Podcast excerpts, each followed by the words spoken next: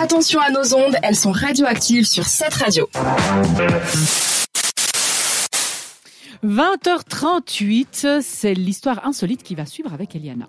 On démarre le premier Stranger 7 de cette année à fond. Oh, à fond. Oui, je suis à fond sur le jeu de mots. Merci. Je vais donc affronter la chose et vous raconter cette triste histoire. Je continue avec le jeu. c'est exceptionnel. Vas-y, je suis fan. Mike James, c'est le nom artistique. hein. Vous verrez, c'est un vrai artiste, ce mec. Son nom, euh, son vrai nom, c'est Michael Quiñones.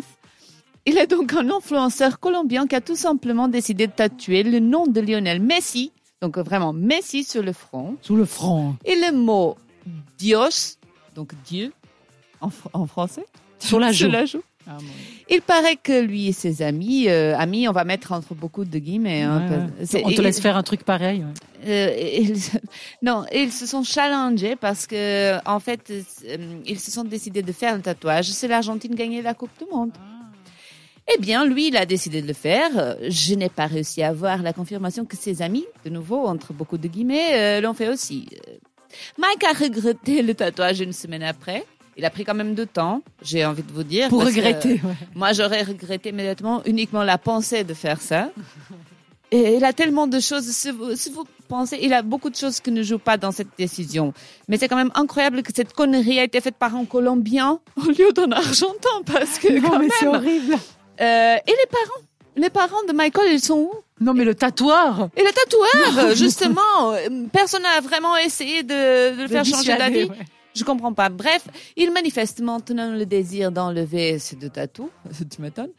Et euh, pourvu qu'il n'arrête pas d'en parler sur le réseau, je soupçonne qu'il essaie de se faire payer euh, son laser, euh, comme tout bon un influenceur. hein, tu vois, Ah. on- Moi, je lui payerai. Je vous dis, je vous payerai ça uniquement parce que c'est encore plus douloureux que le tatouage en soi, il mérite. Mais, savez-vous, c'est que c'est le plus incroyable?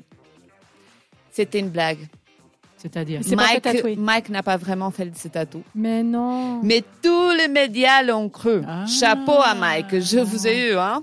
Ah, tout à fait. Cru, Mike ouais. a 24 ans et publie beaucoup de vidéos d'humour sur TikTok, YouTube et Instagram. Il voulait justement se moquer des fanatiques du sport. Je pense qu'il a bien réussi. en Il fait. a bien réussi. Et puis surtout, il s'est fait des followers supplémentaires avec cette histoire. Je Mais pense que c'était un peu le but. Euh, de base. Bon, relance ta question qui va suivre parce que nous l'avons pas fait dans le reste de l'émission et donne-nous euh, un autre indice plus celui de tout à l'heure, s'il te plaît. Mais les gens, ils n'ont pas entendu celui de tout à l'heure. Mais bien sûr, parce qu'ils sont avec nous depuis 20 heures. La question, c'est que font les milléniaux? Je n'arrive pas à dire milléniaux, Sandra, je suis désolée. milléniaux. Millennials plus souvent que, le- que d'autres générations.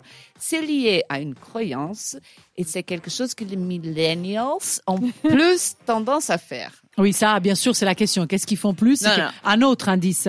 Il a Avec une la plus croyance. grande Croyance. probabilité de le faire pour- de la part des milléniaux. Mais c'est quelque ça chose de, dire de croyance qui est lié à la religion ou c'est des activités Bah, ou de... ça serait trop facile, non? Je vais Mais- pas vous dire. C'est une croyance. Donne une, Une un autre indice. superstition. Ah, une superstition. Non, je sais pas si c'est une superstition, mais c'est une croyance. Bah alors, si vous ne l'avez pas encore fait, c'est le moment d'aller donner votre avis sur notre set radio Instagram, puisque c'est tout à l'heure ce qu'on va aussi vous donner un petit peu les, les réponses avant de vous donner la bonne réponse, parce qu'on ne la trouve jamais sur cette radio.